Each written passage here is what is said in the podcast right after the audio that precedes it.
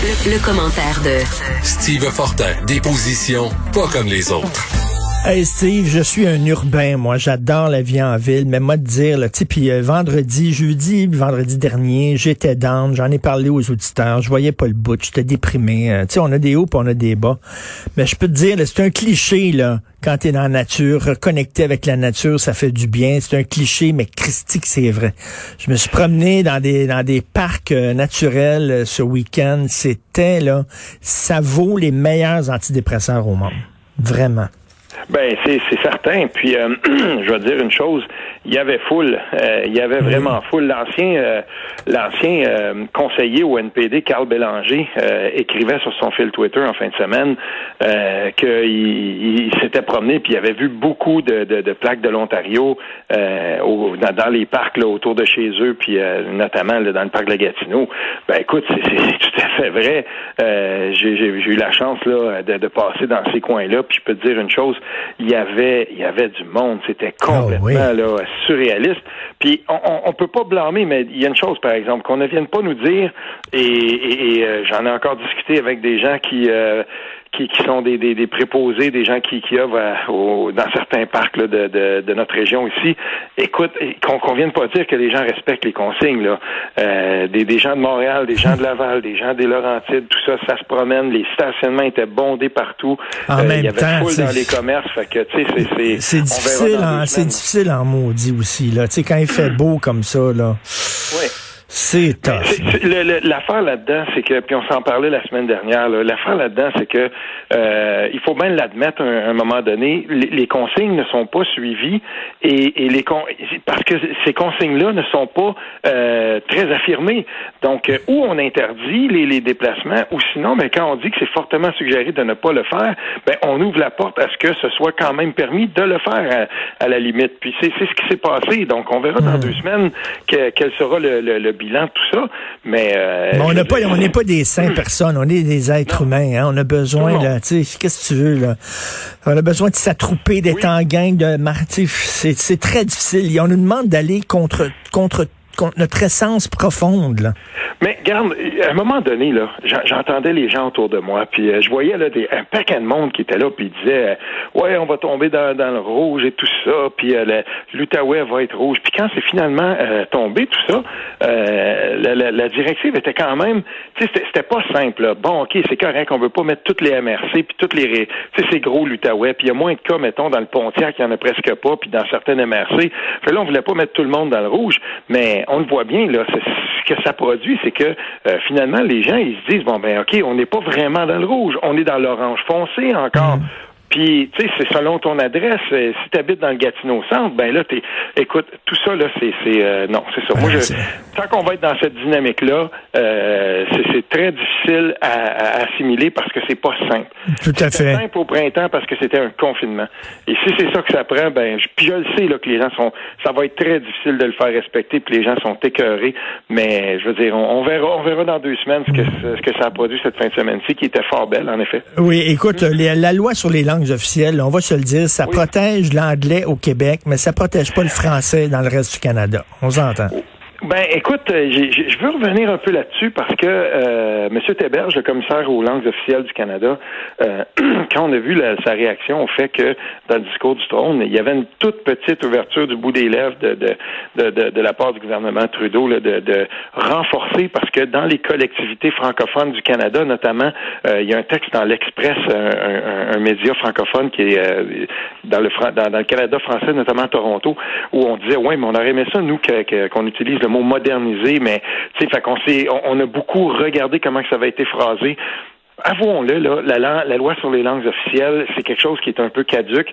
Puis si on la modernise, il va hmm. falloir l'adapter à certaines réalités. Mais une chose, en tout cas, parce qu'on voyait bien là que en sous-texte de la réaction du commissaire aux langues officielles, on, parle un peu là, on, le dit du bout des lèvres aussi. Il faut protéger la collectivité anglophone au Québec. Mais cette collectivité-là, là, les, je veux dire, c'est la mieux traitée au monde. Il faut arrêter ben ça. Oui. Et, et, et, je veux dire, dans quel autre contexte verrait-on que, par exemple, un institut ou, une, une institution comme l'enseignement collégial, ben c'est la minorité entre guillemets qui, qui, qui jouit des meilleurs services au détriment de la majorité. Il n'y a, rien à protéger de l'anglais au Québec Les gens qui sont mhm. ici, la, la, la, minorité anglophone du Québec, euh, je veux dire, est de moins en moins minoritaire à Montréal, puis dans bien d'autres endroits. Puis elle, elle, a, elle jouit d'institutions qui font rêver à toutes les autres minorités du monde. Et moi, je, je dis pas qu'il faut qu'il faut euh, qu'il faut euh, s'attaquer aux droits de cette minorité-là. C'est pas ça que je dis. Mais il faut faire attention, parce que quand on dit ça, ben, on va banaliser le fait que euh, l'anglicisation euh, qui a cours dans certaines régions du Québec, elle, euh, il faut s'y attaquer, et c'est la raison pour laquelle on veut assujettir des entreprises de, de, juridiction fédérale à la loi 101. Mais ça va être dur à faire accepter, ça. Ça va être dur, certain. Mais tu as vu là, la Commission canadienne des droits de la personne qui va contester la loi 21 sur la laïcité. Tout leur argumentaire est en anglais seulement. Écoute, c'est incroyable. Ben, c'est, c'est, euh, et on l'a vu jusqu'à maintenant. Il y a beaucoup d'intervenants dans cette contestation-là qui vont le faire en anglais. C'est pas les seuls, hein. Puis on voit les quand les gens s'expriment en dehors de la cour, quand on demande aux, euh, aux différents groupes, euh, par exemple, des, des les, les, associations anti-laïcité, souvent, puis les manifestations, on le voyait, c'était en anglais. Et, et, ça, ça commence à être un petit peu irritant parce que ce qu'on voit là-dedans et ce qui est le plus important dans tout ça, à mon sens en tout cas, c'est que c'est un geste de rupture que le Québec fait avec la, la politique de multiculturalisme du Canada, puis on le rappelle pas assez. Et ça, ça va être contesté, oui, et, ça va, et on le voit bien là, les, armes seront inégales, les, les, ça va être on va se présenter devant, la, devant la Cour, puis en Cour suprême, avec des armes inégales dans ce dossier-là.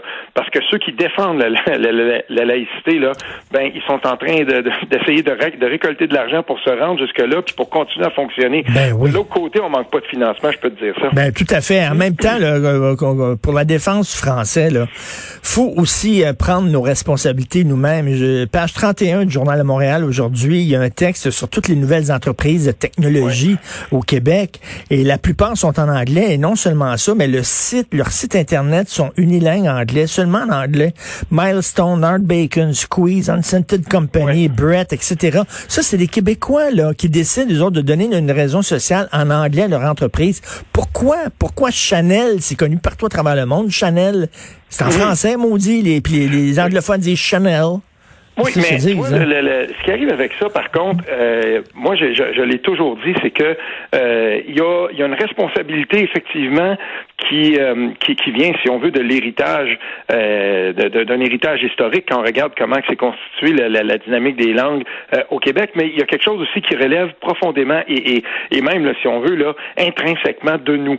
Et, et une des une de ces composantes là, ce sera, oui, peut-être beaucoup dans, dans, la plus jeune génération seront moins enclins, euh, si on veut, là, à embarquer dans ce dans ce combat-là pour la pérennité de la langue euh, française. Certains verront dans le bilinguisme quelque chose qui est tout à fait acceptable. Mais n'oublions pas une chose aussi, Richard, c'est que à côté de ça, il y a aussi notre propre responsabilité collective envers notre langue maternelle qu'on maîtrise de moins en moins. À côté de ça, ça devient toujours de plus en plus euh, attrayant de parler anglais. Mais tu sais, regarde là, euh, Guy la Liberté, il a, il a, mm-hmm. tout le temps refusé que ça, le Cirque du Soleil, ce soit le Circus of the Sun ou n'importe quoi. Puis c'est tu quoi? Les Anglais, là, le nombre de fois j'ai entendu le Cirque du Soleil, Cirque du mm-hmm. Soleil, puis c'est correct, puis ils l'ont dit. Tu sais, moi l'affaire, je vais avoir un nom anglais à mon entreprise pour pour mieux pogner chez les anglophones, puis dans le milieu anglais, puis aux États-Unis. C'est niaiseux, c'est stupide, c'est un réflexe de coloniser. Le Cirque du Soleil, ça a pogné partout à travers la planète, puis c'est en français. Oui, mais comme je te le disais, chez la plus jeune génération, il y en aura, il y en a beaucoup qui s'accommodent du bilinguisme ben, et qui ont été et, et, et, qui ont été, si on veut, euh, à l'école de la diversité où euh, finalement le bilinguisme était beaucoup plus attrayant, où on a vendu ça comme une richesse, alors que la défense du français ou du nationalisme ou des préceptes du national inhérents au nationalisme étaient présentés comme du repli identitaire. Fait que dans un contexte comme celui-là, euh, je veux dire il faut pas s'étonner que euh, non seulement ça, je veux dire, euh, ajoutons à ça la méconnaissance de beaucoup de nos jeunes, pas tous, là, mais la méconnaissance de beaucoup de nos jeunes des principes à partir duquel on défend la langue française. Mmh. Puis pourquoi ça s'est passé? On est dans le cinquantième de 1970 en ce moment. Puis, sincèrement, j'ai des discussions des fois euh, avec des, des, des, plus jeunes, puis on, je veux dire, c'est quand même hallucinant que les noms dont on parle, on parle pas de l'histoire de, de, 1700, là, on parle de l'histoire d'il y a 50 ans, puis ces noms-là sont pratiquement inconnus. Et, et pour moi... Ah, c'est désolant, désolant. Oui. Mais comment comment veux-tu comment peut-on euh, espérer que dans ces si on connaît même pas, si on n'enseigne même pas notre histoire, puis les raisons pour lesquelles il y a une dualité une dualité linguistique particulière au Québec, euh, ben on, on peut pas s'attendre à ce que les les gens ensuite euh, embarquent beaucoup là dans dans dans, cette Ah. espèce de combat là avec enthousiasme. Certains le feront là, mais tu sais je, je veux dire on manque quelque chose. On manque quelque chose au Québec de ce côté-là dans la, la, la, la perpétuation, si on veut, de, de des raisons pour lesquelles on doit se battre pour le français et sa pérennité au Québec. Tout à fait. Écoute, euh, un autre ordre d'idée, euh, Oui. Justin Trudeau qui est euh, encensé par le National Geographic. Adoubé. Adoubé. Qui- Adoubé. Écoute, j'ai- pas été capable de me retenir. Là. Je me disais, hein, voyons donc, ça se peut pas.